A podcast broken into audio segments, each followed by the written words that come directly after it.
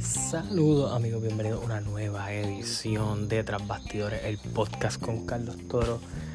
Hoy es un episodio, digo especial, porque siento que es un episodio en donde tengo la oportunidad de hablar de muchas cosas. Y digo de muchas cosas que me gustan, obviamente, y de contenido que sé que a ustedes les va a gustar. Porque obviamente vamos a hablar de por lo que mucha gente me sigue. Y, y sí yo sé que últimamente he hablado más de NBA y de otros temas y, no es que los voy a dejar de tocar en este podcast específicamente, pero vamos a hablar un poquito más de, la lucha libre. Esta semana es WrestleMania, esta semana, bueno, mientras grabo esto ya se acabó la primera noche de Takeover, eh, Stand and Deliver, noche 1. Eh, vi Dynamite ya cuando este, se acabó Takeover y todo lo demás eso, que ya estoy al día con todo lo que está pasando. Esta semana es cargada de lucha libre y es algo que nos aproximamos próximamente. Eh, valga la redundancia, lo voy a explicar ya mismo porque me refiero a eso. Pero esta semana es WrestleMania. Yo hice mis predicciones, eh, mis predicciones salen mañana, mentira, salen el viernes. Ya yo grabé una otra cosita. Eh, tengo unas luchas en donde tengo unas predicciones que pueden cambiar un poco y por eso no he hecho mis predicciones, pero eh, Hice mis predicciones con los muchachos de Sin Descalificación, eh, con Douglas, que tiene su podcast, con Tito Portela, que tiene su podcast de Lo Mira o Lo Ves, que participé la semana pasada hablando de WrestleMania, y, con Javi Rivera, eh, miembro fundador de, Sin Descalificación. Así que si les interesa ese programita donde los cuatro discutimos bastante directamente sobre el evento, pues está disponible dentro de la página de Sin Descalificación en Facebook vamos a hablar de WrestleMania, vamos a hablar del estado este de, que va a haber lucha libre todas las semanas y que yo siento que sí es un poquito agotador. Eh, lunes, martes, miércoles, jueves de esta semana, eh, ya cuando estoy grabando estos jueves, eh, ya tuvimos Raw, el martes tuvimos Impact, si vamos a hablar de, de, compañía en general, hubo programa de Impact, hubo el Hall of Fame que fue diferente. Tengo que decir que no me gustó mucho esto de que añadieran como que los aplausos y esa cosa. Creo que debía haber sido algo más de speech y eso y, hubiera funcionado tal vez mejor. Eh, más allá de eso, miércoles obviamente Takeover y AEW, mañana Takeover, pero en las próximas semanas va a ser Impact quien se mueva los jueves.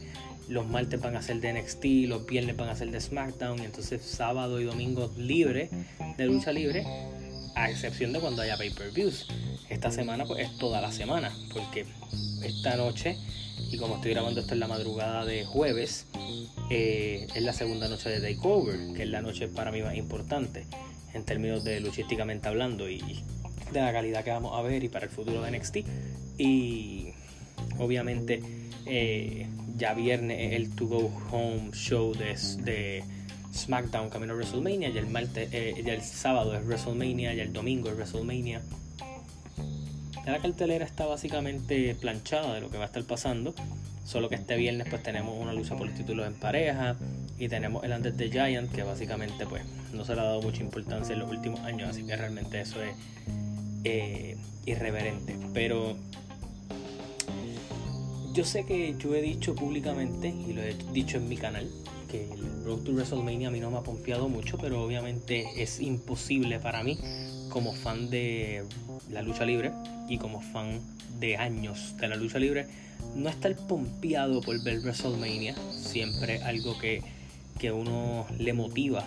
Eh, por más que no te motive a verlo, porque la cartera no te llama la atención, siempre quieres ver qué pasa en WrestleMania, el stage, todo lo que conglomera este evento. Yo tengo mis luchas que me llaman la atención. Estoy curioso de ver qué van a hacer con Bad Bunny. Estoy curioso de ver el main event del domingo. Específicamente eh, quién sale ganador y, cómo se va a dar la dinámica de Daniel Bryan, Roman Reigns y Edge.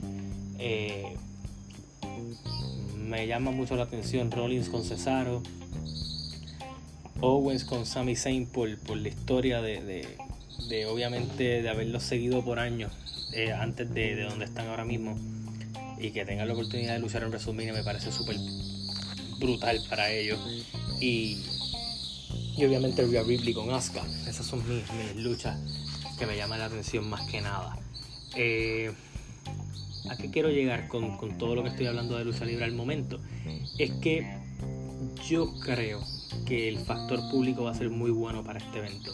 Creo que va a ser un factor positivo para nosotros porque obviamente el producto con público funciona mucho mejor.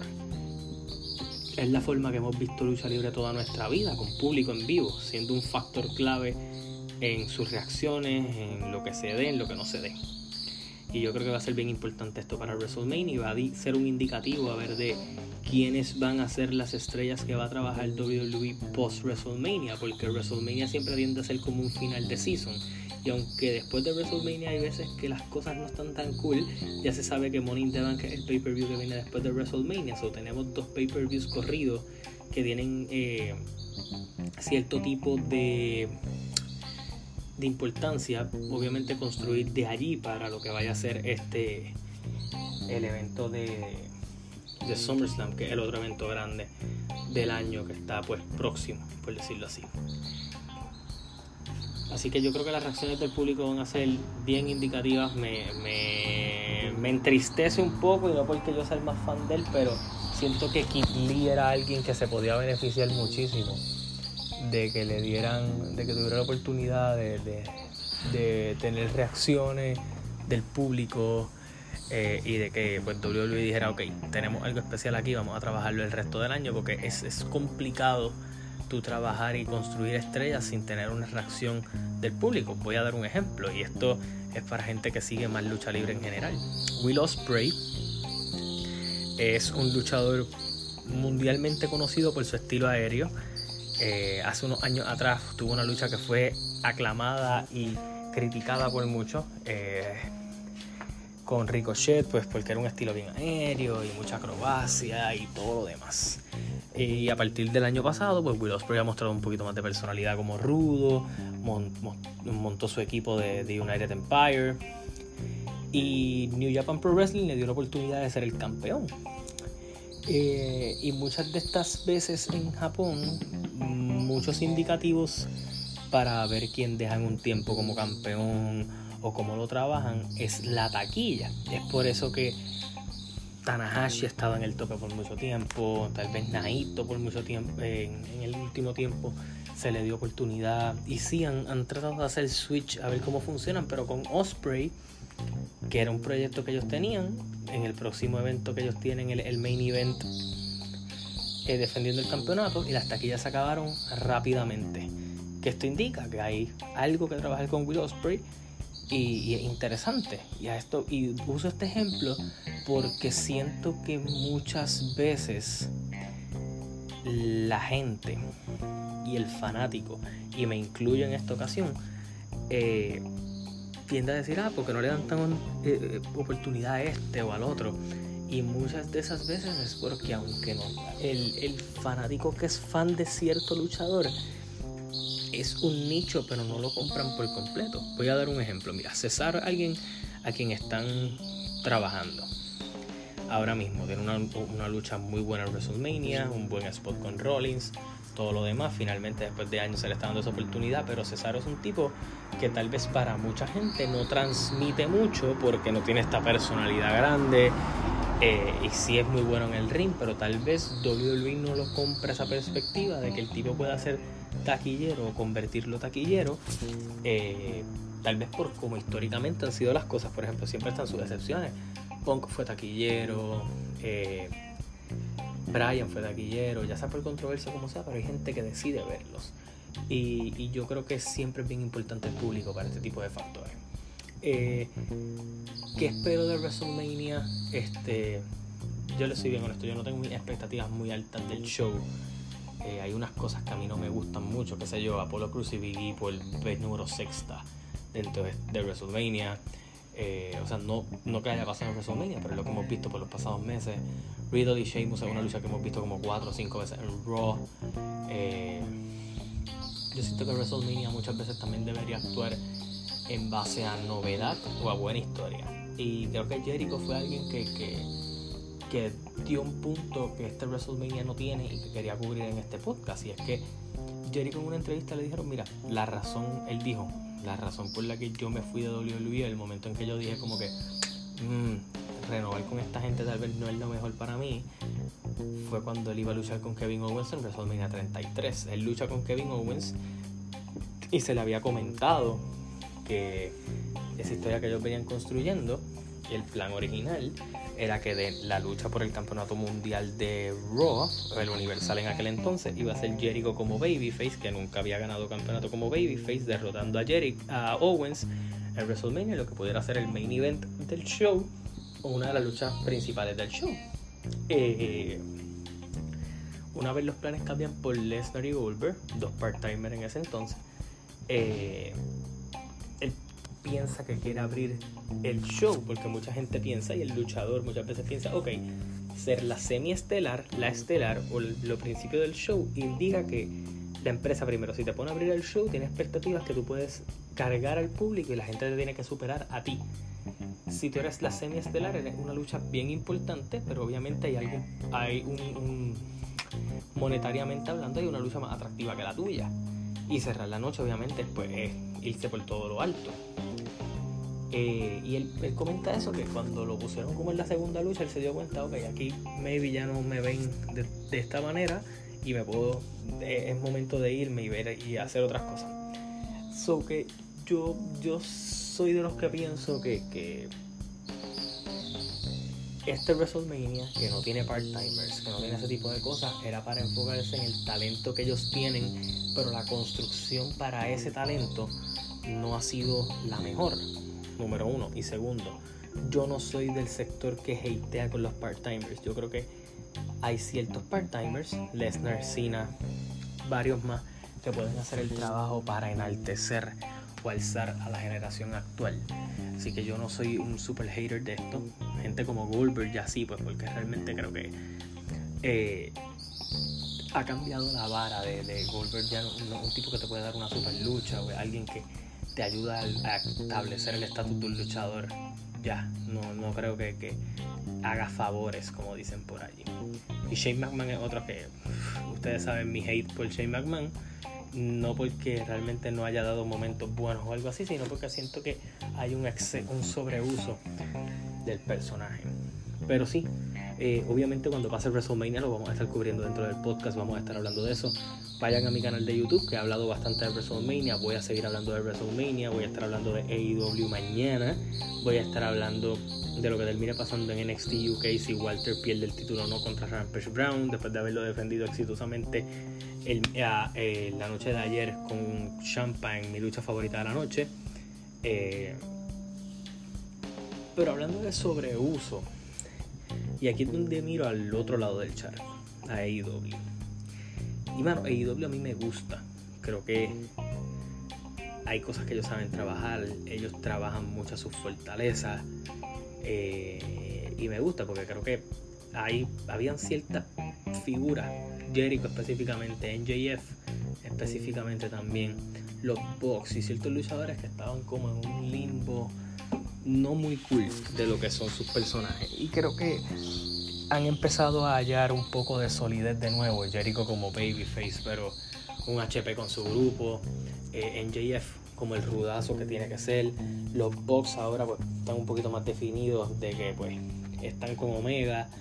Eh, había cosas que definir y creo que se han ido definiendo. Cody con su guerra, con su dojo y todo lo demás. Pero sí tiendo a pensar que hay un sobreexceso de equipos slash facciones. Cuando tú miras el grupo, el, el, el, overall de AEW, pues ahora tú uniste a Ethan Page con, con Scorpio Sky. Tienes por un lado el Inner Circle, The Pinnacle, el Bullet Club indirectamente, eh, Cody con su Nightmare Family que ahora pues tiene una sobredivisión porque Cutie Marshall montó su equipo, está SEU, están los Best Friends que ahora tienen a Chris Statlander, eh, el Death Triangle que son Penta, Phoenix y Pac. Eh, cuando tú miras el, el, el overall del, del roster, todo el mundo anda como en corillo y sí, tiene un factor positivo le das tiempo de pantalla a mucha gente, puedes armar historias más coherentes para atraer a, luchadores nuevos. Por ejemplo, en un futuro un Sammy Guevara con Jericho funciona porque Sammy ha tenido toda esa exposición con el Inner Circle, ese tipo de cosas. Pero la otra parte que a mí no me agrada mucho es que es como que todo el mundo anda en corillo. Y, yo siento que a veces eso le quita. Yo creo que a veces eh, yo, y este tal vez soy yo en mi factor personal, no me encantan tanto las, las extremas interferencias. Yo creo que eh, las facciones tienen que sobresalir. Y yo creo que muchas veces el exceso de facciones evita que una facción sobresalga sobre otra.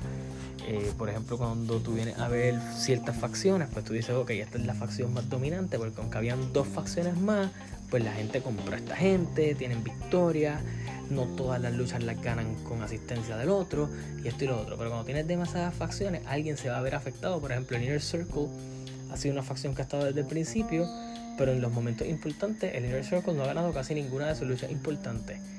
Eh, y sigue siendo una facción popular, pero mira el downsize de ok, establecer el inner circle, pero tienen que perder para que la otra quede más arriba.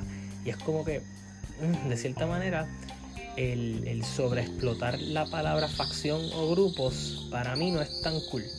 No, es algo que me, que me simpatice demasiado. Creo que tal vez con menos facciones tiene oportunidad de trabajar. Pero sí, sé que como ellos tienen un roster más eh, expansivo, siguen trayendo gente, siguen probando gente, siguen viendo que funciona, que no funciona y solo tienen dos horas de televisión específicamente por, básicamente por televisión en TNT, pues eh, intentan hacer ese tipo de cosas. Así que eh, al menos ese es mi, mi pensar con AEW. Algo más que quería comentar en este podcast que he dado como mi punto de vista de lo que está pasando en el mundo de la lucha libre ahora mismo que IW tiene un par de cosas chéveres. La semana que viene Matt Hardy va con Darby Allen por el campeonato de TNT. Eh, se anunció que para mayo 5 van a ser Bloods and Guts. Que los que no sepan que Bloods and Guts es básicamente un War Games este, dentro de la programación de IW, donde va a estar participando eh, el Inner Circle de Chris Jericho contra The Pinnacle. Supongo que los que van a estar luchando va a ser Jericho, eh, Hager, Santana Ortiz y Sammy Guevara contra NJF, Sean Spears, FTR y Warlow. Así que me parece que va a estar interesante. Hoy apareció Mike Tyson también, que a ellos les gusta usar muchas estrellas mainstream. Tal vez de mejor manera que como lo hace WWE, eso sí, se la doy. Eh, pero eh, tienen un par de cosas interesantes anunciadas. Yo veo en el futuro que tal vez Eddie Kingston y Moxley van a ir por, los títulos en pareja de los Bucks, que también eh, va a ser curioso ver a, ese choque de estilo en un futuro.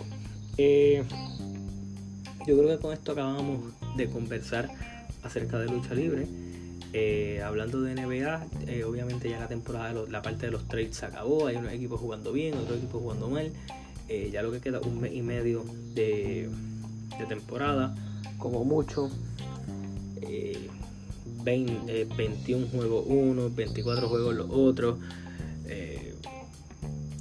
yo siento que en este último tramo del season hay unos equipos que se van a consolidar. Denver está por ahí, Memphis jugando bien. Boston sigue sin identidad como equipo. Toronto pues se ve que ya están dando un poquito de la temporada por perdida. Miami está intentando apretar. Brooklyn haciendo ajustes que me parece que la Marcus Aldridge les cayó bien. Eh, los Lakers tienen que esperar que se recuperen varias lesiones.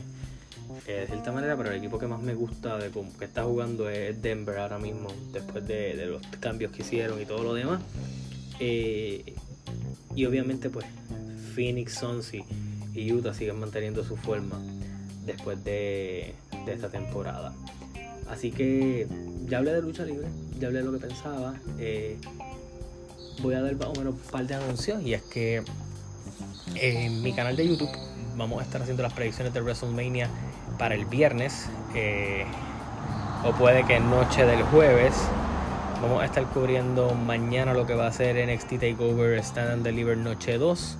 Vamos a estar anunciando qué pase con Walter. Vamos a estar hablando de lo que pasó en AEW y hacia dónde creo que podemos ir con AEW el sábado vamos a estar cubriendo WrestleMania, domingo WrestleMania, el lunes Raw después de WrestleMania. Así que mi invitación a ustedes es que vayan a mi canal de YouTube, me buscas como Carlos Toro, te suscribas al canal y metas mano. Hay mucho contenido, van a estar al día, van a escuchar mis opiniones sin pelos en la lengua, por decirlo de cierta manera, porque cuando a mí no me gusta algo lo digo y ustedes lo saben, y cuando me gusta también lo digo. Así que eh, gracias a ustedes por el apoyo, por escuchar los podcasts. Eh, y en fin, por ser parte de esto. Así que nada, hasta la próxima, se cuidan, nos vemos.